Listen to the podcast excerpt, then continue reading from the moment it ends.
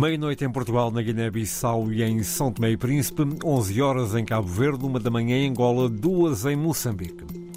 Já a seguir, síntese da atualidade com a edição de Jerónimo Muniz.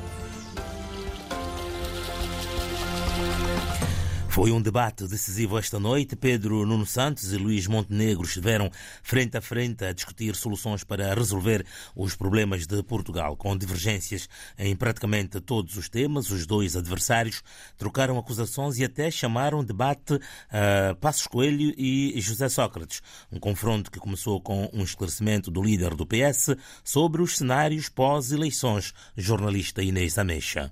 Se dúvidas houvesse, Pedro Nuno Santos clarifica: se a AD vencer, o PS deixa passar um governo de Luís Montenegro. O Partido Socialista não apresentará uma moção de rejeição, nem viabilizará nenhuma moção de rejeição se houver uma vitória eh, da AD, que nós esperamos sinceramente que nunca aconteça. Já o líder da Aliança Democrática não é tão claro e lembra apenas que admite governar com maioria relativa. E em maioria relativa, os governos devem exercer a sua missão com capacidade de diálogo ainda mais reforçada, que devem ter sempre, em qualquer cenário, da negociação com todos os partidos, a começar pelo principal partido da oposição, que nessa ocasião será o Partido Socialista. Um debate em que Luís Montenegro lembrou a polémica de Pedro Nuno Santos sobre a localização do novo aeroporto e que levou o então ministro admitir-se. O Ministro das Infraestruturas, que tutelava a área eh, das infraestruturas aeroportuárias, decidiu, no Diário da República, tomar uma posição absolutamente contrária e à revelia mesmo do Primeiro-Ministro. Na realidade, nós estamos há 50 anos para decidir a localização do aeroporto. E eu quero decidir, não quero esperar mais. Nós queremos tentar assegurar um consenso com o PSD com a certeza de que nós não vamos ficar à espera que o PSD se junte. Nos impostos, Pedro Nuno Santos acusa o programa da AD de ser um rombo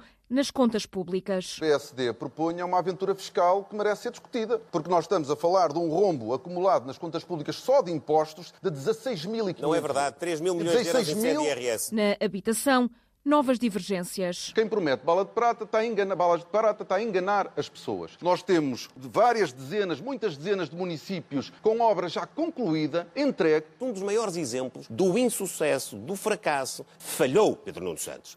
Você diz que faz, mas não faz. Não faço, faço. É muito bom. Faço, faço. Olha, eu vou lhe dizer o que é que é bom. Não sabe o que é, é fazer. Bom, é bom. Não sabe o que ah, é sei, governar. Sei, não, não sabe, nunca, sei, nunca governou. Sei. A troca de acusações foi quase constante. A saúde não foi exceção. O líder socialista garante que nunca houve tanto investimento no SNS. Já o presidente do PSD contrapõe e acusa o governo de fazer grandes apresentações, mas depois não executar.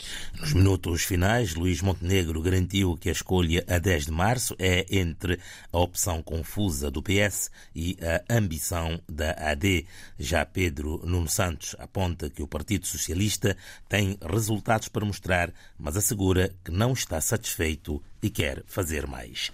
Os nomes dos candidatos do Movimento para a Democracia às eleições autárquicas deste ano em Cabo Verde só vão ser divulgados depois de aprovados pela Comissão Política, órgão que deverá reunir-se ainda esta semana.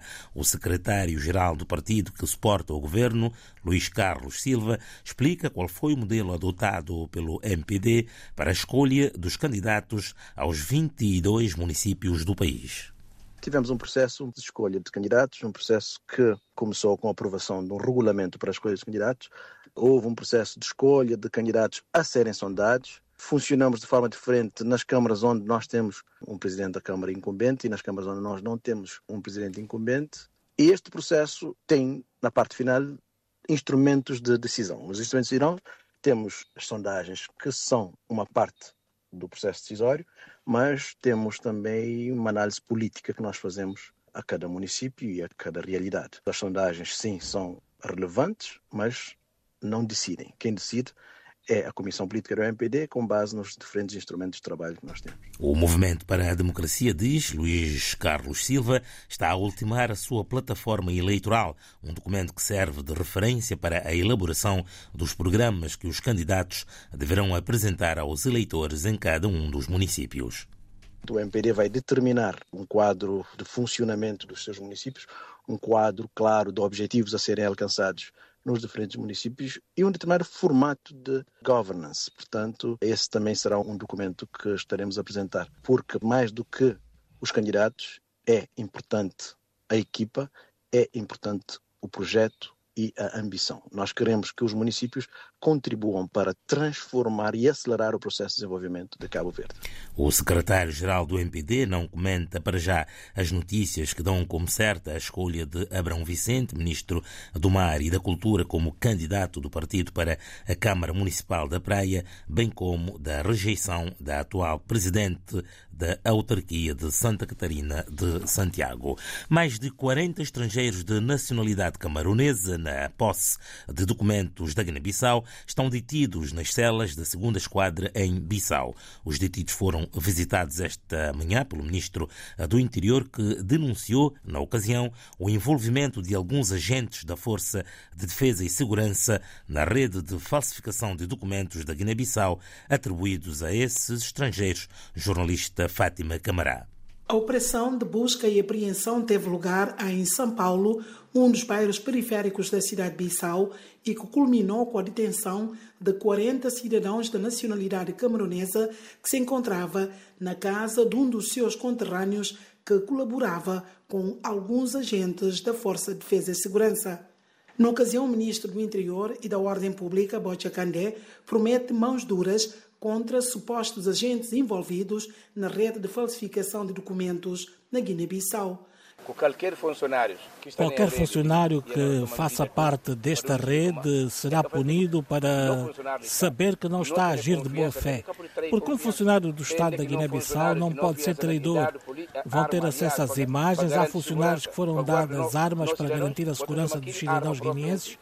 E esses funcionários têm a ousadia de dar essas armas a pessoas que nem sequer conhecem. Que tipo de funcionário será? É que atrai confiança? Visivelmente preocupado com a existência da rede de falsificação de documentos no país, o ministro do Interior, Botia Candé, responsabiliza os serviços de migração e fronteiras pelo sucedido e pede a intervenção do setor judicial. E através de imigração, de facto, os serviços de migração da Guiné-Bissau realmente jogaram um papel que não é normal. Os cidadãos de outros países chegam hoje à Guiné-Bissau e logo no dia seguinte conseguem o bilhete de identidade e o passaporte e a viajar no dia seguinte para o seu país. É complicado. São várias as denúncias de documentos da Guiné-Bissau em mãos alheias. Camaroneses na posse de documentos da Guiné-Bissau estão detidos eh, nas celas da segunda esquadra em Bissau. O Sporting somou hoje a oitava vitória eh, consecutiva na Primeira Liga de Futebol no fecho da jornada 22. Ruben Amorim elogiou a formação e sublinha que foi muito competente.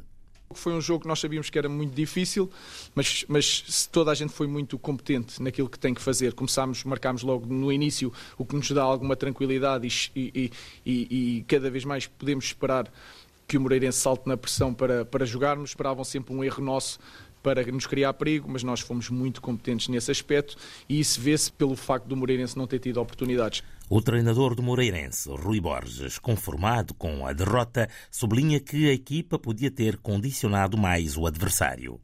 Jogámos contra uma grande equipa, ponto final. Não fomos capazes, numa primeira parte nesse sentido, de igualar pelo menos a intensidade, mais do que propriamente a saída de pressão ou não, porque o adversário está sempre à espera da saída de pressão para arranjar espaços livres, não é? E nós temos que trabalhar nesse sentido e conseguir anulá-los ao máximo. E é isso que fizemos. Agora, poderíamos ter condicionado muitas mais vezes? Podíamos. Mas o golo condicionou-nos e matou-nos em termos mentais um bocado e a malta perdeu a confiança. Com este resultado, o Sporting passou a somar 55 pontos, menos um jogo, e continua na frente colado ao Benfica. Foi o essencial da atualidade com Jerónimo Muniz. Estas e outras notícias em permanência em rtp.pt/rdpafrica.